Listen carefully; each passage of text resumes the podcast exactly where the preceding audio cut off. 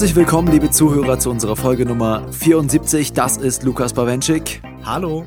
Ich bin Johannes und wir werden heute zu hässlichen Kreaturen der Nacht, wenn wir über Nocturnal Animals diskutieren.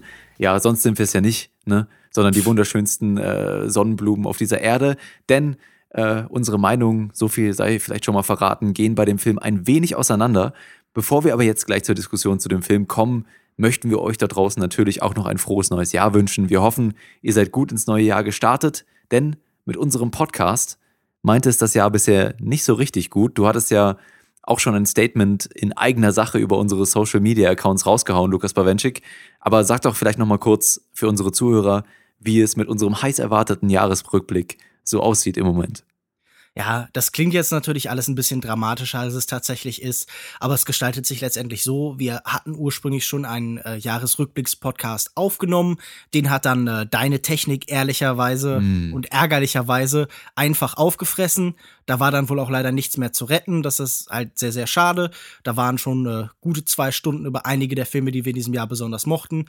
Und äh, kurz danach wurde dann Lukas zuerst krank und war dann leider auch anderweitig verhindert und äh, ist jetzt auch auf absehbare Zeit erstmal einfach, steht nicht für den Podcast zur Verfügung. Aber das Ganze ist aufgeschoben und nicht aufgehoben. Es wird auf jeden Fall diesen Jahresrückblicks-Podcast noch geben und äh, auch alle, die uns kurze Sonderbeiträge und kurze Kommentare eingesandt haben mit ihrem Lieblingsfilm des Jahres, das wird alles äh, nicht einfach in den Papierkorb geschoben, sondern garantiert noch benutzt. Und um diese Zwischenzeit bis dahin zu überbrücken, machen wir jetzt einfach mit unserem regulären Folgenbetrieb weiter.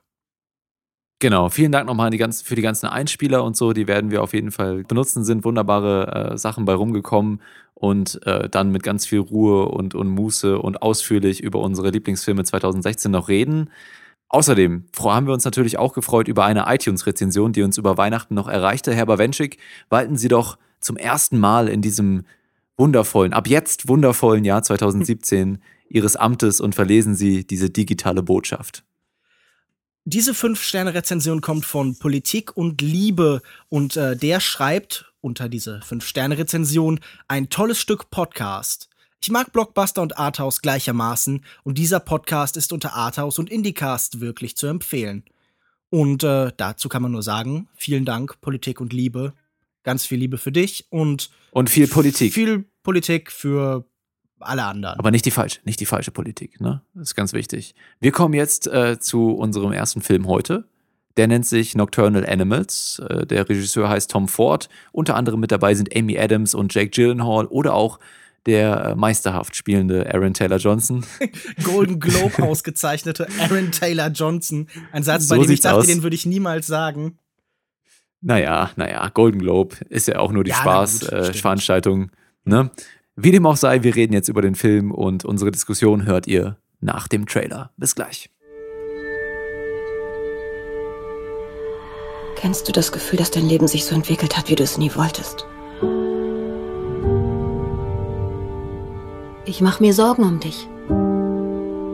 Kannst du schlafen? Unser letztes Gespräch hat mich erschreckt. Du kennst mich.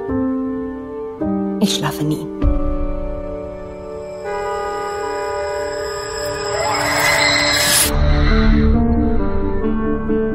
Ex-Mann hat immer gesagt, ich sei nachtaktiv, ein Nocturnal Animal. Ich wusste nicht, dass du einen Ex-Mann hast. Ich habe in letzter Zeit oft an ihn gedacht. Und kürzlich hat er mir ein Buch geschickt, das er geschrieben hat. Es ist brutal und traurig. Und er hat es mir gewidmet. Hast du ihn geliebt? Ich habe ihm etwas Grauenhaftes angetan.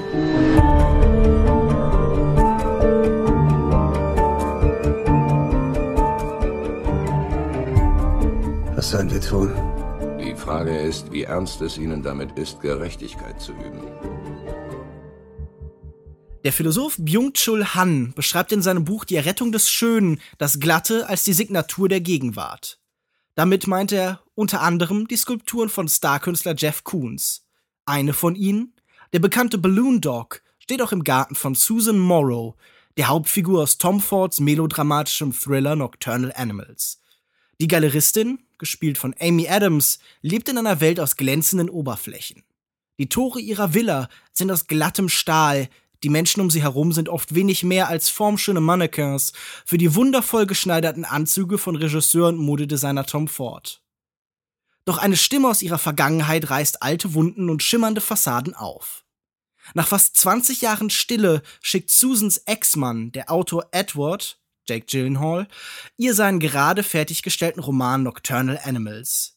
Es handelt sich um einen Thriller. Ein Mann namens Tony Hastings, ebenfalls Gyllenhaal, wird von einer Gruppe von Rednecks abgedrängt. Die Männer entführen seine Frau und Tochter, vergewaltigen und ermorden sie.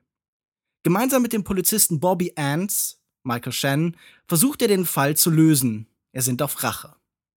Roman und Wirklichkeit beginnen miteinander zu korrespondieren. Vielleicht bricht sogar ein Kampf los zwischen zwei Weltsichten und zwei Arten von Kunst. Eine ausgestellte, kalte und eine raue, authentische, die Schnittwunden reißt. Nicht nur innerhalb des Romans soll Rache geübt werden.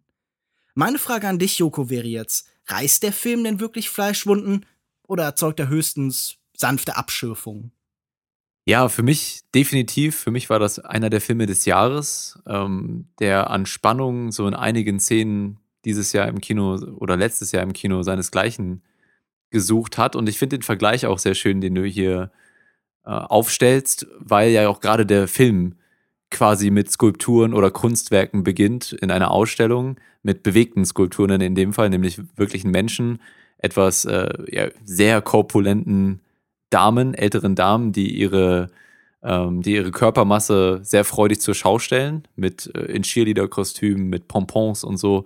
Mhm. Äh, und äh, hier wird äh, dieser Vergleich, den du ja eben auch ähm, aufgestellt hast, eben auch evoziert. Ja, dieser Vergleich zwischen diesen äh, überhaupt nicht so formschönen wie Amy Adams ähm, Frauen, zumindest was unsere gesellschaftliche ja unsere, unsere gesellschaftliche Anschauung so widerspiegelt, ähm, die aber sich komplett in ihrer, ihrer, in ihrer Rolle als Kunstwerk und in ihrem Dasein und in ihrer Aktivität aufgehen und, und das ähm, einfach Spaß daran haben, wie, während Amy Adams eben so in diese Form gepresst ist und zwar super elegant aussieht, aber in ihrem Leben nicht so richtig glücklich zu werden scheint.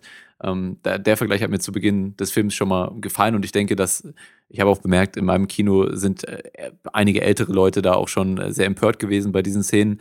Ähm, und deswegen glaube ich schon, dass er hier irgendwo Wunden reißt und irgendwo auch aneckt als Film. Natürlich reißt der Film auch oder versucht er meines Erachtens sehr effektiv zu erzählen, wie Kunst in den Charakteren Wunden reißt. Ja, also für mich ist das hier fast weniger ein Film über Rache und ähm, und weniger ein Thriller, wobei ich die Thriller-Elemente eben, wie gesagt, auch sehr spannend fand, sondern halt vor allen Dingen ein Film über ähm, Geschichten erzählen und Kunst und wie, ähm, wie das die eigene Psyche und die eigene Vorstellungskraft äh, eines Menschen beeinflussen kann und wie man sich selbst in äh, Kunstwerke und Geschichten hineinprojiziert. Und das hat mir an dem Film sehr gut gefallen. Ich glaube, dass er mich emotional bei mir die Wunden vielleicht nicht ganz so sehr mitgenommen hat, wie ich es mir gewünscht hätte, aber insgesamt äh, doch in vielen dieser Punkten sehr überzeugt hat. Aber ich glaube, dir ging es da komplett anders. Ja, äh, doch, auf jeden Fall. Also, ich meine, die Konstruktion, die sehen wir natürlich beide gleichermaßen. Die ist ja auch sehr offensichtlich. Nur die Wirkung, die empfinden wir eben sehr anders. Und mir scheint in diesem Film alles falsch zu sein. Alles ist irgendwie äh, schlecht angelegt. Alles ist die falsche Entscheidung. Tom Ford macht in diesem Film für mich nahezu nichts richtig. Und das fängt schon eben bei dieser Dichotomie, die hier eben aufstellt, an. Also diese zwischen der wahren Kunst, die eben unmittelbarer Ausdruck ist, und eben zwischen dieser kalten, erstarrten, die es zu bekämpfen gilt. Und das finde ich ein unfassbar engstirnigen und, und blinden Blick auf die ganzen Dinge. Also ich meine, dieser Vergleich zu Byung-Chul Han, den ich da vorhin eben hatte, der, der kommt mhm. nicht von ungefähr, weil der, der schreibt ja äh, was sehr ähnliches über die Frage, wie man Kunst gestalten kann, die dann eben nicht mehr äh, konsumierbar ist, die eben wie so eine besondere Qualität hat. Und äh, wenn das die Absicht war, dann ist das für äh, Tom Ford eben auf beiden Ebenen komplett gescheitert. Denn ich finde sowohl diese Ebene bei mit AD, äh, Amy Adams ganz ganz furchtbar. Also es ist so ähm, eine noch deutlich schlechter gemachte und noch deutlich dümmere und hohlere Version von sowas wie The Neon Demon. Ein Film, mit dem ich hier ein paar Parallelen sehen würde. Und dazu mhm. kommt einfach halt so, ein, so eine wirklich miserable Version von sowas wie Wrong Turn, halt irgend so ein Hillbilly-Thriller, von dem es ja schon hunderte gibt. Und das finde ich auch so ein bisschen ein weiteres Problem, denn äh, wir sollen hier eine Kunst haben und die wird von diesem Film auch affirmiert, die wird von ihm bestätigt, die ist letztendlich in jeder Hinsicht, und das ist nicht mal wirklich ein Spoiler, würde ich sagen, die, die als besser angesehen wird, die als stärker angesehen wird. Das sehen wir ja auch schon in der Ästhetik. Und das merke ich einfach nicht, denn dieser Roman, den, oder dieser Thriller, der da geschrieben wird, der ist letztendlich so ein ja, so, so ein Projekt für die Bahnhofsbuchhandlung, den man irgendwie mit irgendeinem alten Dean Koons Ding oder mit Stieg Larsen zusammen halt irgendwie verhökern kann. Aber das ist doch keine irgendwie großartige Kunst und so. Und ich muss halt sagen, wenn äh, das erste Buch von Edward auch so war, dann kann ich schon absolut verstehen, dass Amy Adams, also dass Susan ihn dafür verlassen hat.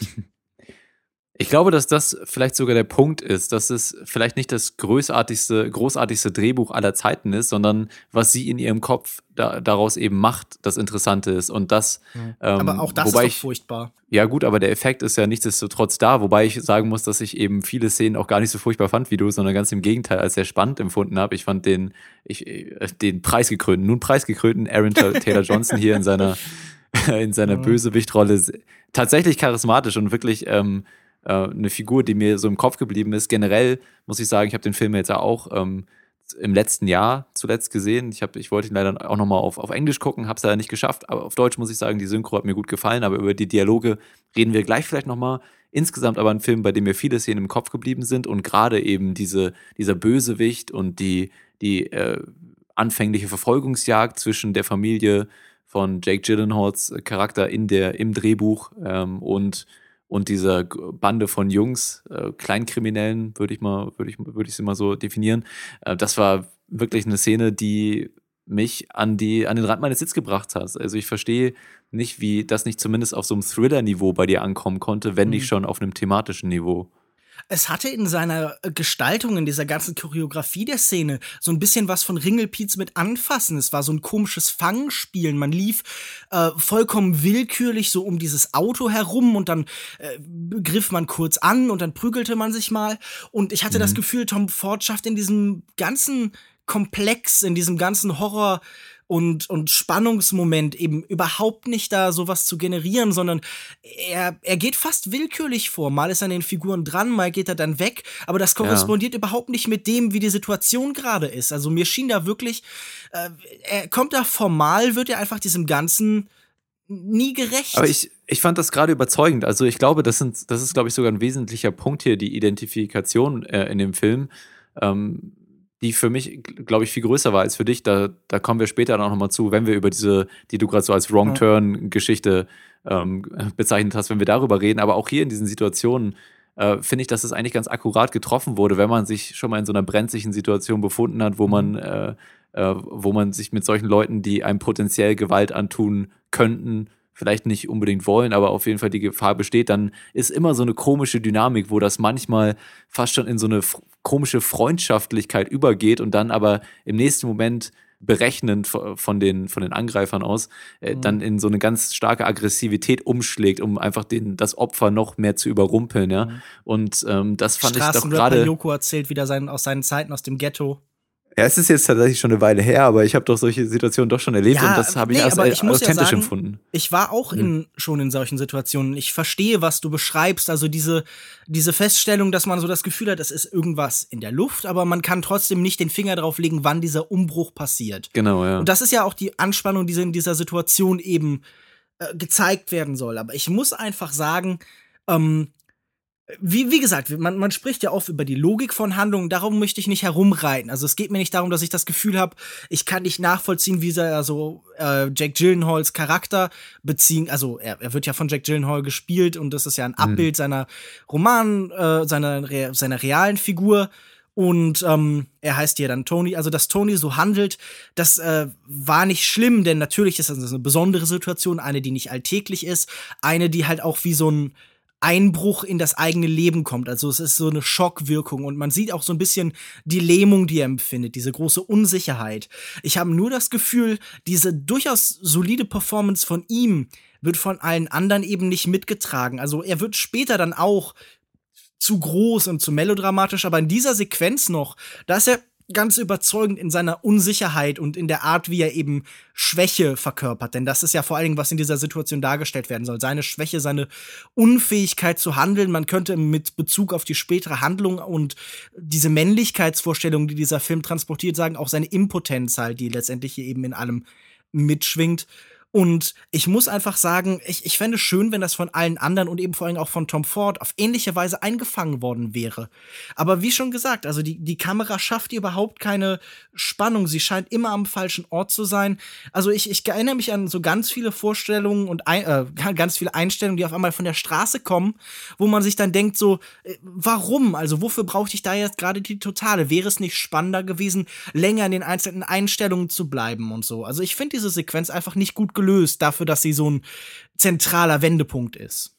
Okay, ja, ich kann da jetzt schlecht gegen argumentieren, weil auch gerade weil ich mich so in diese Situation befunden habe, jetzt wenig auch auf äh, stilistische Mittel geachtet habe. Ich glaube, das ist häufig so. Also gerade wenn man sich mit Filmen nicht so richtig äh, mitgerissen fühlt, dann achtet man automatisch mehr so auf die technischen Sachen und, und wenn man wirklich ja. so im Moment drin ist, dann. Man will äh, sich ja auch irgendwie beschäftigen. Genau, ja. Deswegen kann ich da jetzt nicht so gegen argumentieren. Ich kann nur sagen, dass es für mich sehr effektiv war.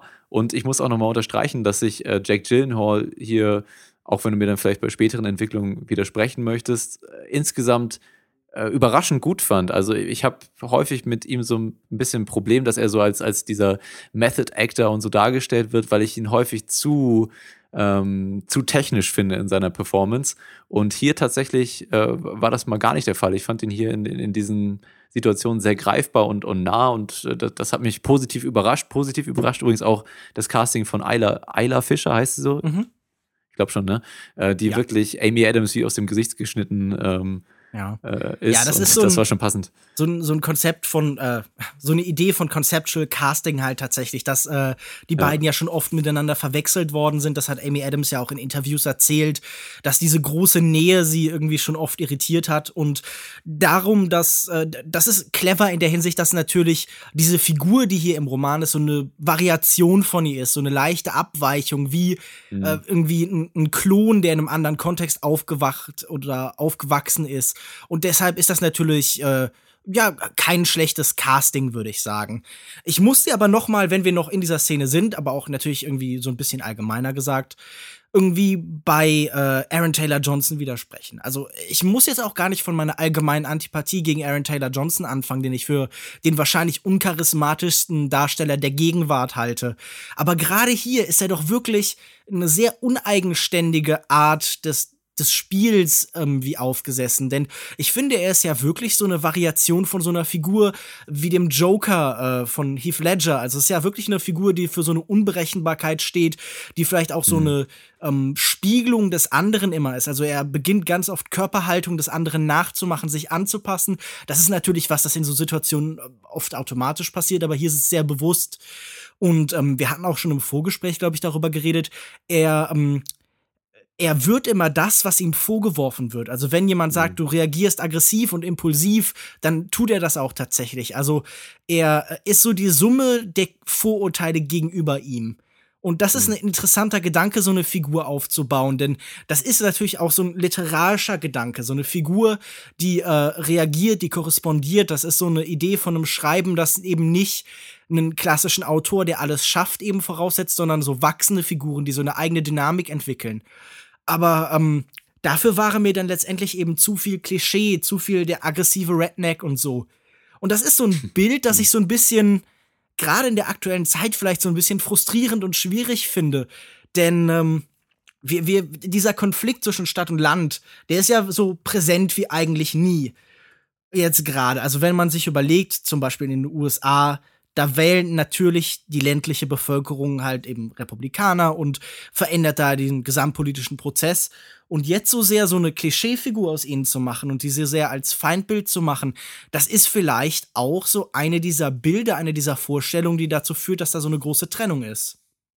Also nicht, dass ich nicht sage, man darf dieses Klischee nie benutzen, aber ich finde es dann doch auch gerade durch diese lange Geschichte des Horrorfilms, die die immer wieder aufgegriffen hat, einfach sehr abgegriffen und sehr uninteressant. Also das ist eine, die man nie weit entwickeln kann und mit diesen Figuren wird ja auch nichts gemacht. Die bleiben als Bösewichte halt so eine so eine Sammlung von Manierismen, aber die bekommen keine eigene Identität. Und das finde ich so ein bisschen schade das ist ja auch aber das, der Sinn des Drehbuchs, äh, wie es von Amy Adams interpretiert wird, dass eben der Charakter, sorry, mir entfallen die Namen hier, aber der Charakter im Drehbuch, der von Jake Gyllenhaal gespielt wird. Tony. Ähm, genau, Tony, der ähm, sich langsam mit diesem Charakter von Aaron Taylor Johnson vertraut macht und äh, quasi seine, seine eigene Aggression auch in ihn hinein projiziert, beziehungsweise die Aggression von ihm übernimmt dann ja später in seinen späteren Handlungen und wirklich so auch zu, zum Tier wird und dann die Parallelen oder ähm, die mögliche Interpretation, die daraus für den Edward, den, den Autor des Drehbuches quasi impliziert werden. Darum geht es ja so ein bisschen über dieses Definieren von sich selbst durch andere. Und äh, außerdem wird natürlich auch äh, in dem Drehbuch hier ein, ein äh, Süd- ein Südstaaten-Ehrenmann in der äh, Figur von Michael Shannon präsentiert, der auch in feinster republikanischer äh, Manier hier Selbstjustiz äh, versucht auszuüben. ja, ja, sehr ehrenvoll. Das finde ich irgendwie fast ein bisschen gruselig, wie begeistert der Film letztendlich über diesen Gedanken ist und wie sehr er eben diese Rache in diesem Roman hier bestätigt, wie sehr er auf dieser Seite ist. Und wir müssen über Michael Shannon reden. Ich halte ja. ihn für einen grandiosen Darsteller. Also vielleicht der größte Kontrast eines Films, den man nur haben kann, wenn Aaron Taylor Johnson und Michael Shannon in derselben Szene sind. Nun, aber Michael Shannon ist äh, liegt so ein bisschen unter dem Fluch der Besten. Er ist so gut, dass in dem Moment, in dem ein schlechter Regisseur ihn bekommt, ähm, diese Leute dann immer denken, ach, das ist Michael Shannon, mit dem muss ich nichts Besonderes machen, der schafft das schon allein. Oder noch schlimmer, und so ist es dann hier passiert, sie geben ihm das, was er ohnehin kann, nämlich dieses bedrohliche, ominöse, dieses sehr schwierig zu greifende Gefühl von Bedrohung, das automatisch von ihm ausgeht. Also er hat so was Raues und Unangreifbares und ähm, hier ist er wirklich eine unglaublich einseitige Funktion, die ihm zugewiesen soll. Er ist immer nur bedrohlich. Er soll innerhalb dieser großen äh, Metapher des Ganzen so ein bisschen sowas wie, ja, das Gewissen sein oder vielleicht auch eben so ein, so ein, so ein Rachegelüst. Äh, das fällt beides hier zusammen. Ich meine, äh, bei dieser Figur, die ja mhm. letztendlich, so zeigt es uns der Film, irgendwann noch auf diese eine Empfindung reduziert wird, der irgendwie so lange Phasen von Trauer hat, die übrigens schrecklich inszeniert sind, also so von Leiden. Da sehen wir so wie Jake Gyllenhaal sich so wirklich verliert und so zusammenkriecht und das ist alles wirklich irgendwie sehr bemüht, körperlich, aber auf eine Art und Weise, die ich überhaupt nicht überzeugend finde. Und mhm. ähm, Michael Shannon darf das eben nur mit dem immer gleichen Ton unterstützen. Und das finde ich sehr, sehr frustrierend. Mhm. Also, ich hätte nicht gedacht, dass es möglich ist, Michael Shannon zu verschwenden, aber so ist es hier dann tatsächlich passiert. Ja, gut, also ich würde zustimmen, dass Michael Shannon schon mal Rollen mit mehr Fleisch dran bekommen hat, ja, als die hier. Ich, ich, find, ich fand ihn trotzdem sehr effektiv in der Rolle, die er gespielt hat. Ich fand auch äh, die, die Figur am Anfang interessant, weil er eben so ähm, einfach so offen teilweise über die Dinge geredet hat und so ein Cut-to-the-Chase-Typ, ja. Also jetzt, wir packen es jetzt an, so Trauer, schön und gut, aber wir wollen jetzt die Mistkerle auch kriegen. Ähm, so, so einen ganz pragmatischen ähm, Kerl verkörpert hat und dann mit den späteren Entwicklungen ja, ich stimme dir zu, dass, dass man aus Michael Shannon generell mehr rausholen kann. Ich fand ihn hier aber nicht, dass er hier nicht irgendwie unter seinem Niveau spielt oder so, sondern doch, einfach. Doch, also. ähm, ich, ich fand nicht, aber gut.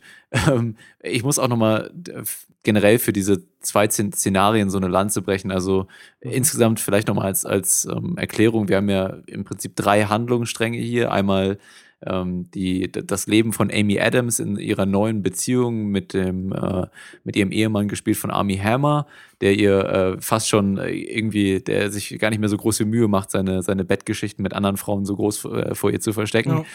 Allgemein wird in diesem Szenario ganz viel geschildert, wie unglücklich doch Susan ist. Also ihr Mann betrügt sie und ganz viel Zeit wird darauf verwendet, wie sie eben so so ein bisschen apathisch eben durch ihre Apartments hindurch, blickt ins Nichts, in die Leere und immer wieder wird uns vorgeführt, wie unglücklich sie in ihrem Leben ist und wie unzufrieden und wie wenig erfüllend diese doch eigentlich recht erfolgreiche Position, die sie hier einnimmt, eben ist. Und das ist, was vor allen Dingen mit ihr erzählt wird über einen großen das Teil der Zeit. Das ist natürlich so ein bisschen der Fluch, wenn man seinen Film tatsächlich auch in drei Handlungsstränge ja. ähm, aufteilt, dann hat man zwangsläufig, äh, muss irgendwo was wegfallen, wenn man nicht einen Drei-Stunden-Film drehen will. Und ich finde gerade das eine eine der Stärken des Films ist, dass er so ein schönes Tempo hat und ein, also für mich wirklich ein unfassbar spannender Sp Film, der mich über die Spieldauer durchgehend mitgerissen hat und äh, da muss, das müsste man halt opfern, um, um bestimmte Aspekte dann herauszustellen. Ich würde dir zustimmen, dass ähm, bis auf das Ende, über das wir vielleicht später auch noch mal ein bisschen offener reden können, ähm, dass ihre Storyline in der Gegenwart quasi ja da, da ist nicht viel passiert. Ich fand gerade auch so die Szene, äh, wo sie in ihrem Jobs gezeigt wird, in so einem Meeting, wo es dann äh, um, um die völlig mit Botox aufgepumpte Mitarbeiterin geht oder so. Das war mir dann die Szene, das war wirklich so die Szene, an der ich mich so ein bisschen gestört habe, weil sie mir zu klischiert drüber kam, ja. Ähm, und insgesamt eine der schwächeren Storylines. Hm. Ja, ach, sagen wir es doch, wie es ist. Das war vollkommene Scheiße. Also, das ist wirklich vollkommen lächerlich. ja, sorry, ich, ich stimme dir halt nicht zu. Amy Adams okay. macht den ganzen Film über nichts. Sie sitzt da, guckt traurig und darf sich von einem Buch beschimpfen lassen. Also noch abartiger kann man eine Schauspielerin nicht verschwenden. Sie, man hätte sie einfach direkt aus dem Film rausnehmen können. Das war ein Desaster. Das war inszenatorisch das, nein, war in jeder Desaster, Hinsicht eine Katastrophe. Man braucht gerade eine gute Schauspielerin, die in wenigen Szenen dann eben doch Emotionen übermitteln kann, ja. Und es geht ja in dem Film darum, dass sie von einem, von einer Geschichte, von einer, von einer, von einem Kunstwerk, wenn man es so nennen möchte, ich weiß, du möchtest es nicht so nennen, ähm, von einem wenn, wenn man sich, von einem Machwerk äh, sich selbst hineinprojiziert und ähm, für sich Emotionen oder eine Botschaft daraus zieht. Und darum ging es ja. Und natürlich ähm, äh, muss dann Amy Adams in sehr begrenzten, in dieser Geschichte, in einem sehr begrenzten Rahmen äh, versuchen, schauspielerisch darzustellen, wie ihre Figur sich eben emotional mitgerissen fühlt. Und ich finde, das hat sie in vielen Szenen geschafft, wenngleich eben dann die Tiefe in der gegenwärtigen, äh, im gegenwärtigen Charakter von Amy Adams ähm, einfach auf, auf einer Drehbuchebene nicht ähm, ganz ganz ausgegraben werden konnte. Aber ich finde, dass man gerade dann in solchen Momenten eine starke Schauspielerin wie Amy Adams braucht. Ja. Und sie bekommt ja ein bisschen mehr zu tun dann vielleicht in diesen Rückblicken. Also in das genau. Ganze genau. eingebaut ist eben auch noch so eine Aneinanderreihung von Flashbacks, die von der Vorgeschichte eben von äh, Edward und Susan erzählen, ihre frühere Beziehung, ihr Kennenlernen und eben dann auch, äh, sie sind ja schließlich am Anfang der Geschichte geschieden, ihr Auseinanderbrechen, das Scheitern ihrer Ehe. Und ähm, auch die, muss ich sagen, finde ich so ein bisschen schwierig. Also auch die enthalten wieder furchtbar langweilige, klischeehafte Figuren. Allen voran dann diese schreckliche Mutterfigur Samantha, die eben ja von ihrem Zusammenleben mit diesem Künstler Edward äh, nicht so begeistert ist und die ihn hier eben als schwach bezeichnet. Und das ist so einer der besonderen Impulse. Das ist auch vielleicht so einer dieser, das ist ja letztendlich, wird uns das offenbart, der zentrale Konflikt. Also diese ganze Rachegeschichte entspeist sich eben daraus. Ich glaube, wir sind jetzt an einem Punkt, wer diesen Film noch nicht gesehen hat, der wird sich jetzt vielleicht in dem, was wir jetzt gleich sagen, an äh, Spoilern stören, aber ich glaube, dieser Film ist am interessantesten besprochen, wenn man eben auch in weitere Entwicklungen der Handlung reingeht. Nun, mhm. ähm, es, es wird uns eben offenbart, dass wir hier zwei unterschiedliche Weltansichten haben zwischen Susan und Edward. Sie ist auch inspiriert durch ihre Mutter, eher die Rationalistin. Sie sagt, okay, er sollte sich einen vernünftigen Job suchen und sein Roman ist vielleicht nicht ganz so überzeugend und irgendwie vielleicht hat er einfach nicht das Zeug zum großen Künstler und er sieht das eben komplett anders. Und daran geht dann eben auch diese Beziehung auseinander und ähm, was er als besonderer Affront erlebt, was ihn eben im besonderen Maße zerstört und erzürnt ist. Sie ist von ihm schwanger und lässt dieses Kind eben in Anwesenheit und im, bereits im Zusammenleben mit ihrem neuen Ehemann, gespielt von Army Hammer, abtreiben. Und das sind eben die, die besonderen Impulse, die gegeben werden. Und dieser Roman, den er schreibt, ist dann eben der Versuch, damit umzugehen. Es ist ein Roman, der mhm. zeigen soll, ich bin nicht schwach, ich bin stark und er zeigt ja auch, das ist ja auch die Entwicklung innerhalb dieser Thriller-Geschichte, seine eigene Mannwerdung letztendlich. Von dem schwachen, impotenten und ja, von dem Mann, der nicht fähig ist, seine Familie zu schützen, eben zu dem Rache ausübenden, dem Gewalttätigen und letztendlich halt auch dem Starken. Und darin findet dann auch so ein Prozess der Selbstauslöschung am Ende statt. Er stirbt gemeinsam mit Ray Marcus, dem Bösewicht, was eben vor allen Dingen zeigt, hier geht das alte Bild, die alte Vorstellung von Edward, die er von sich hatte, dahin. Er ist jetzt ein neuer Mann, ein besserer Mann, nämlich einer, der, ja, nach traditionellen Vorstellungen stark und überzeugend ist und eben auch ein guter Autor.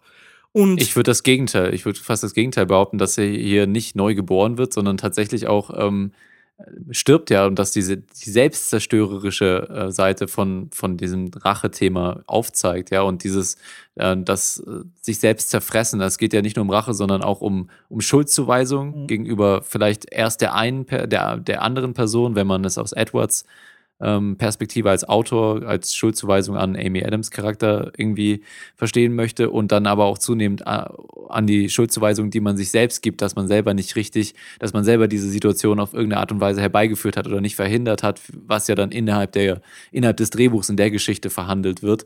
Und ich glaube, dass eben das alles kulminiert in einem Ende, das überhaupt nicht für irgendwie äh, einen starken Moment steht, sondern genau für den für den Abschluss damit, dass er sagt, okay, ich, diese Gedanken habe ich mir gemacht, ich habe ähm, ich habe sympathisiert mit der mit der Welt von dem ähm, Bösewicht von Aaron Taylor Johnson, aber letztendlich hat es nur dafür dazu äh, geführt, dass ich mich selbst umbringe damit und äh, das, das muss aufhören, ja und so habe ich es für mich interpretiert also ich will nicht so drastisch werden in der Deutung, aber das scheint mir in diesem Film überhaupt nicht angelegt zu sein. Alles in diesem Film bestätigt letztendlich die Figur von Edward. Alles gibt ihm die Stärke und das Recht und lässt den triumphieren, lässt ihn affirmieren. Gerade diese letzte Szene, in dem wir sehen, sie ja. muss mit ihm abschließen. Sie ist durch dieses Buch schockiert, sie ist bewegt und aufgewühlt und braucht ihn wieder. Sie ist letztendlich auch überzeugt worden, dass er vielleicht doch ein guter Mann wäre. Also, sie, also letztendlich hat er sie mit diesem Buch ja auch irgendwie äh, verführt, einfach durch seine Kraft und seine raue Männlichkeit, die darin zum mhm. Ausdruck bringt. Und er lässt sie sitzen. Er triumphiert. Sie muss einsam versetzt an diesem Tisch da sitzen in den letzten Einstellungen und äh, ja, ist verdammt zu der Trauer und zu der Leere, die sie in ihrem Leben geschafft hat. Was der Film also Aber letztendlich macht, ist, ja, sein, seine Vorstellung von Kunst als alberner Ego-Trip komplett und unwiderruflich zu bestätigen. Ich, das für mich war gerade das Ende die nicht die, ja doch mit einer der stärksten Szenen und das, was mir sehr gut gefallen hat, weil ich es eben noch ein bisschen ambivalenter betrachte, weil ich ähm, den Film mehr deute, dass eben das alles aus ihrer Perspektive geschildert wird, ja, also dass man von Edward in der Gegenwart bekommen wir kein Bild gezeichnet, was er für ein Mann ist, sondern alles, was wir von ihm mitbekommen, ist durch sie projiziert ist durch sie projiziert. Natürlich verarbeitet er in der Geschichte seine, sein Traumata mit der, mit der Beziehung äh, mit Amy Adams mhm. und. Sein ähm, Trauma ist ja nur eins. Äh, genau. War vielleicht auch mehrere, man Oder weiß es seine nicht. seine Traumata, ja, auch. seine auch Traumata. Wenn man die Geschichte so deutet wie ich, dass er am Ende dann tatsächlich damit abzuschließen weiß mit diesem ganzen Thema, dass er sagt, okay, ich weiß, dass es für mich nicht positiv ist, mich weiter damit auseinanderzusetzen. Ich habe jetzt dieses Drehbuch geschrieben, um mich emotional, um dem Buch, emotionalen Schlu Oh, ist ein Roman, es ist kein Drehbuch.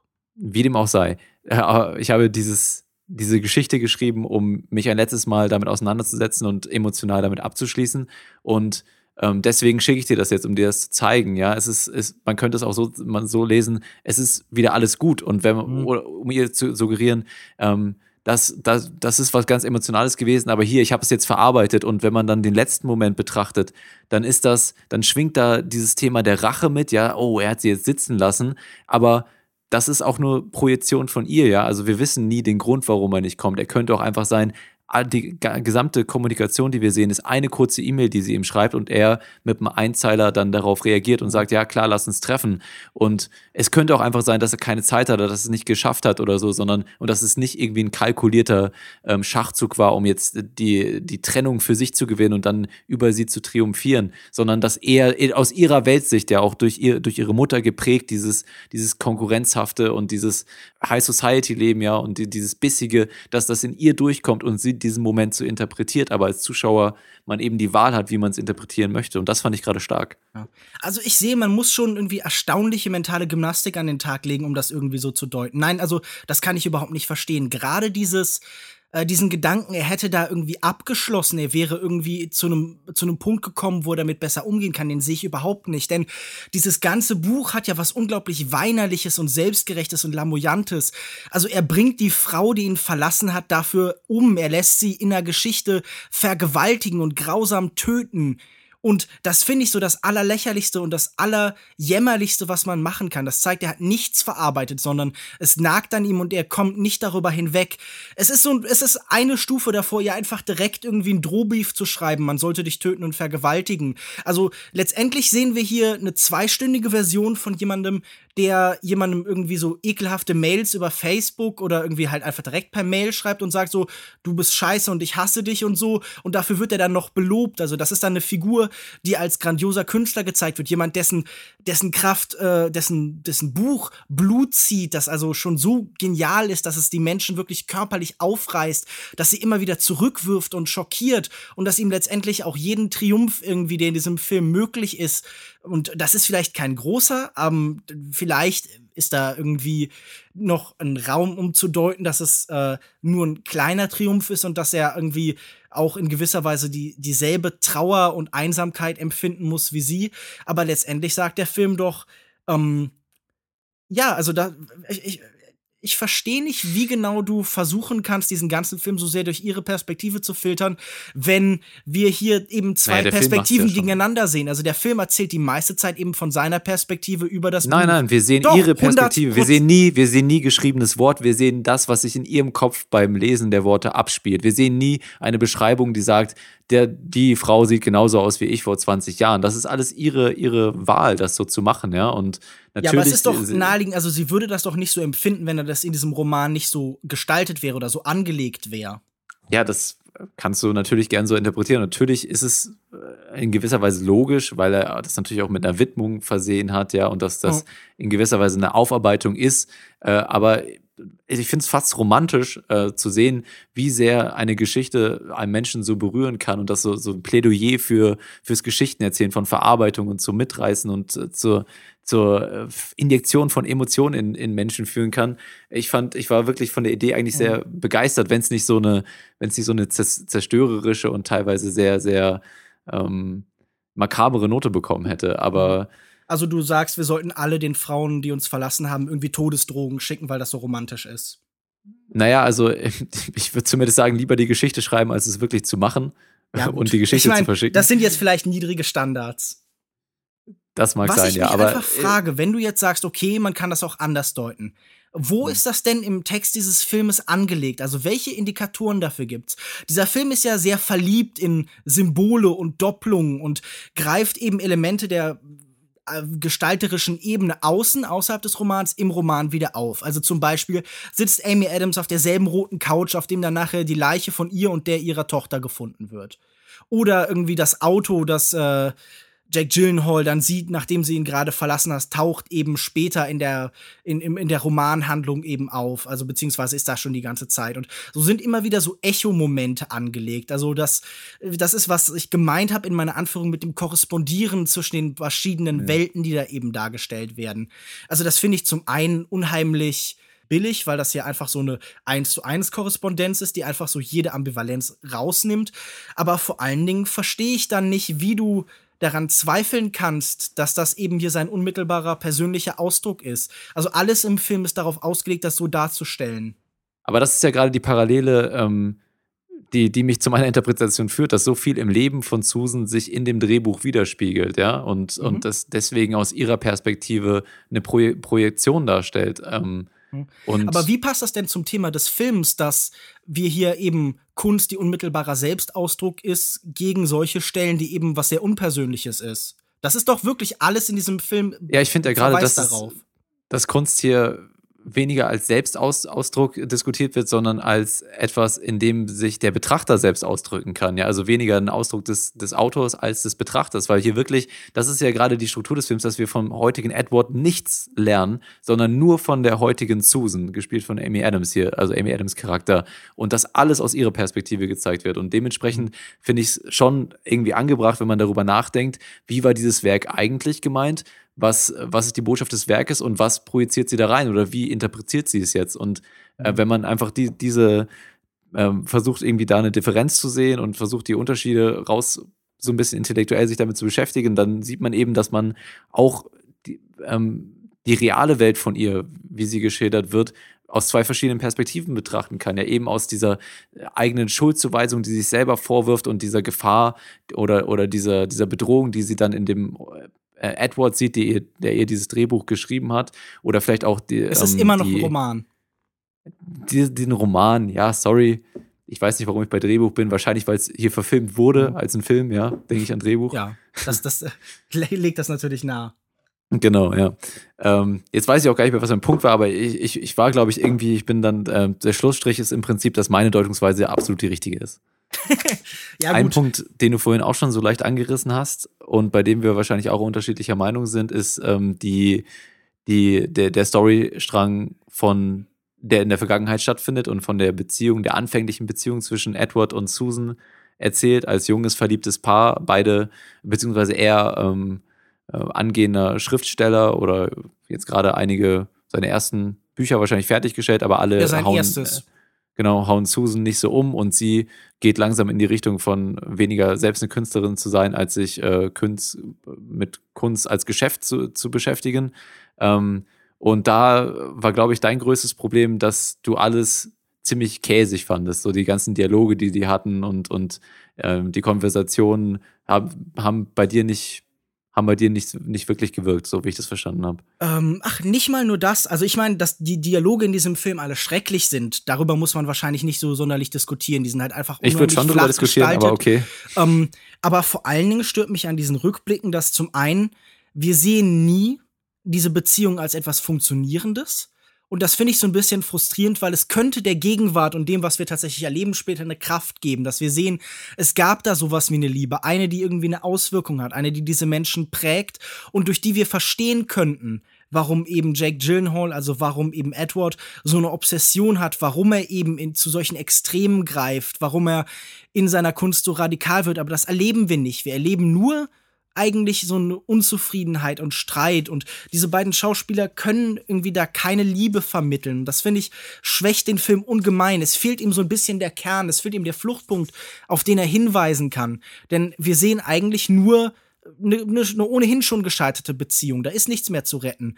Und das finde ich einfach mhm. so ein mhm. bisschen das, das zeigt auch, dass hier der eigene Film nicht so richtig verstanden worden, weil er ihm seinen emotionalen Kern eben von Anfang an eben verweigert.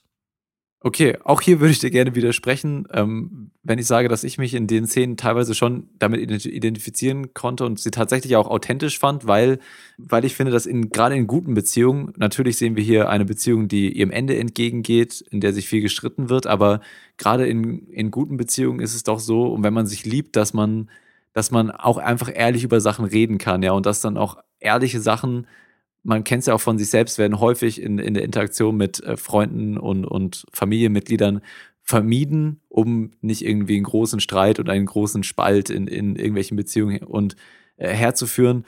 Und das ist eigentlich gerade ein Wert von einer guten Beziehung, dass man tatsächlich diese Dinge offen anspricht und auch vielleicht mal ein bisschen darüber streitet, ja, um, um mhm. dem Partner zu zeigen, ich ja, verstehe. Der Film erzählt genau das Gegenteil, denn diese Beziehung bricht daran sofort auseinander, unmittelbar nach einer Sekunde. Ja, gut, sie okay, ich weiß nicht, ich, ich finde eigentlich, dass er sie von vornherein, äh, gerade wo sie sich auch kennenlernen und aufs erste Date gehen, auf diese Art und Weise ähm, herausfordert mit seiner Ehrlichkeit und dadurch erst die Beziehung zustande kommt und dann natürlich irgendwann auseinanderbricht dann. Und das sind natürlich dann auch die die Schuldzuweisungen, die sie sich gegenüber die die Schuld, die sie sich selber zuweist, Susan, ja, dass sie diese Beziehung dann eben doch vielleicht äh, aus aus einer ähm, falschen Weltsicht, die, die ihr doch nicht so nahe liegt.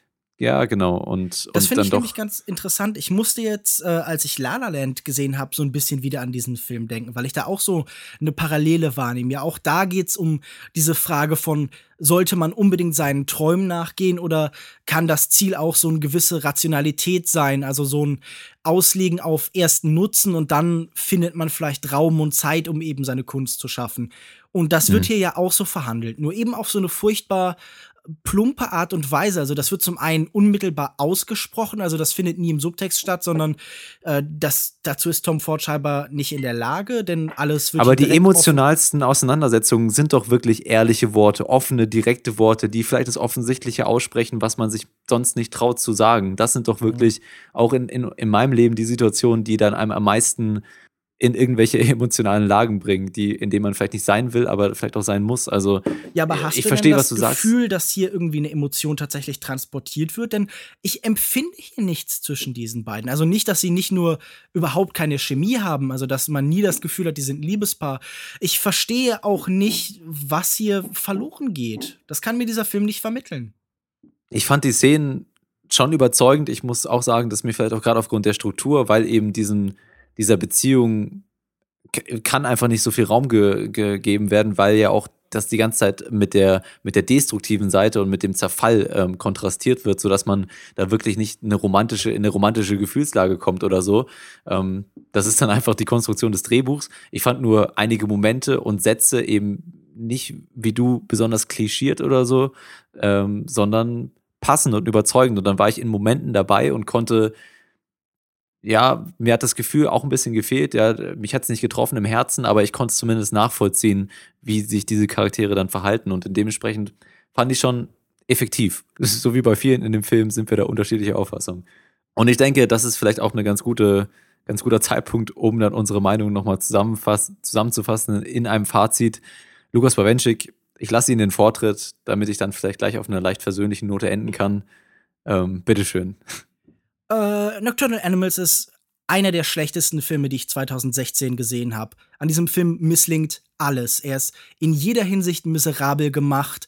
Tom Ford nimmt seinen Stil, den man in A Single Man gesehen hat und äh, benutzt ihn für etwas, das kein Leben in sich trägt, kein Funken Herzblut, dass jede Authentizität, dass jede Direktheit und Rauheit, die in dieser Thriller-Ebene geschildert werden soll, nur behauptet und dabei einfach nur Klischee an Klischee reiht und letztendlich hingeht und sagt, ja, meine Vorstellung von Kunst ist, dass sie ein alberner, selbstgerechter Ego-Trip ist, mit dem andere beschimpft und beleidigt und dafür wird man dann von mir bestätigt. Also dieser Film ist wirklich auf jeder Ebene eine absolute Beleidigung und ich bin ehrlich gesagt schockiert, dass Menschen diesen Film tatsächlich noch mögen und loben, denn er ist ja auch als Thriller miserabel angelegt. Er ist nicht spannend, denn immer wenn es irgendwie spannend werden können, dann gehen wir und laufen mit Eddie Adams durch irgendwelche Apartments hindurch und gucken uns Gemälde an, auf denen Revenge steht. Oder auf dem auf dem Handy werden dann irgendwelche Gesichter eingeblendet, die aus der Romanwelt in ihr Leben dringen.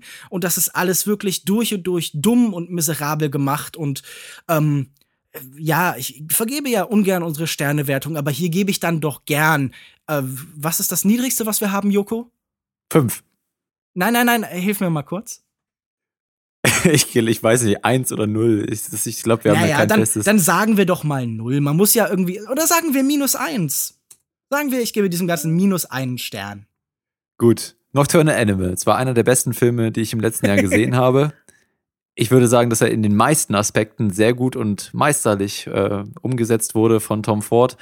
Für mich funktioniert der Film als spannender Thriller in vielen Szenen. Für mich ähm, funktioniert er als, als eine Rachegeschichte, aber vielmehr eben als, als ein Plädoyer für für die Kunst und, und die, die Effektivität von Kunst, äh, wenn es darum geht, den Betrachter oder den Leser oder den Rezipienten in eine Gefühlslage zu bringen und ihn da, dazu zu bringen, sich in die Kunst hinein zu projizieren. Und deswegen war es für mich fast romantisch. Mir, mir haben die ambivalenten Noten am Ende gefallen und insgesamt äh, hat mir auch die Atmosphäre im Film gefallen, ja, von den verschiedenen Umgebungen in den Südstaaten, im Drehbuch, in dieser Kunstwelt von Amy Adams. Da hat mir gerade die Anfangssequenz sehr gut gefallen ja, ein Film, der mich in ganz, ganz wenigen Aspekten enttäuscht hat. Vielleicht in dem einen oder anderen Moment hätte ich mir noch ein bisschen mehr Herz gewünscht oder vielleicht muss der Film dann noch länger sein und den, seinen Charakteren mehr Raum zugestehen.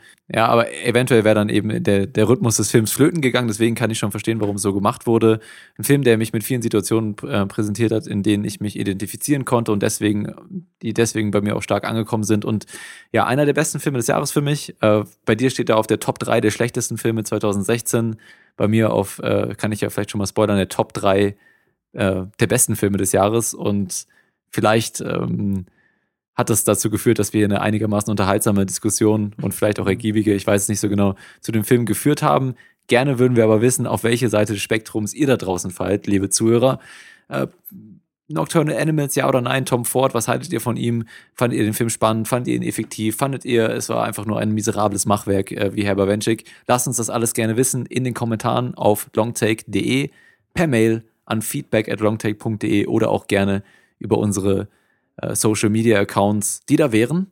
Man findet uns auf Facebook unter facebook.de slash longtakepodcast, auf Twitter unter longtake.de und äh, man kann uns, weiß nicht, äh, gibt es noch, noch so? Irgendwo? Per Post? Nee, ich würde, wobei, Meine, ich glaube, meine Adresse ist auch irgendwo, nee, das sage ich lieber nicht. Nachher bekomme ich irgendwelche komischen Drehbücher, Bücher, sorry, irgendwelche Skripte mit Romanen zugeschickt, wo ich vergewaltigt werde. Das will ich lieber nicht. Äh. Das habe ich mir gerade schon die ganze Zeit überlegt, ob ich vielleicht eine Geschichte mit dir drin schreiben soll, wo du irgendwie vergewaltigt wirst von irgendwelchen äh, Südstaaten-Kannibalen.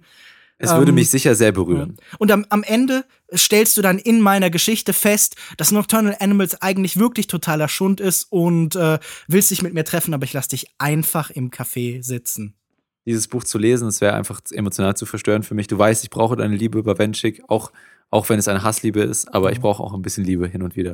Und Fühl mit diesen über Worten, das Internet geküsst. Okay, na gut.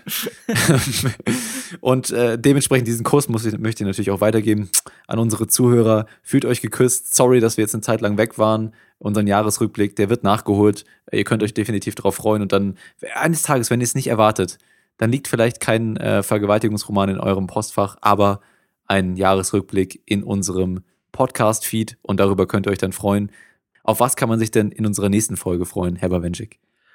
In der nächsten Folge sprechen wir über La La Land von Damien Chazelle, das äh, lange erwartete Musical mit Ryan Gosling und Emma Stone und als Ehrengast oder als Gast auf jeden Fall. Ein, ein Gast. naja, Ehren, wie dem auch sei. Man muss ja auch nicht übertreiben. Also da gibt es ja sicher auch, äh, da gibt es ja sicher Grenzen. Nein, auf jeden Fall werde ich das zusammen mit äh, Alex Matzkeit äh, zusammen Aufnehmen von Real Virtuality. Und wenn Yuko mhm. Zeit findet, dann ist er auch dabei. Richtig?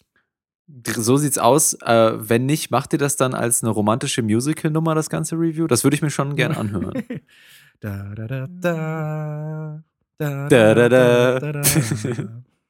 Ich weiß nicht, ah. welches Stück genau aus äh, äh, La La Land das sein sollte, aber so ungefähr klingt da bestimmt irgendwas. Schlechter als das, was Ryan Gosling da gesangstechnisch abliefert, kann das ja auch nicht sein.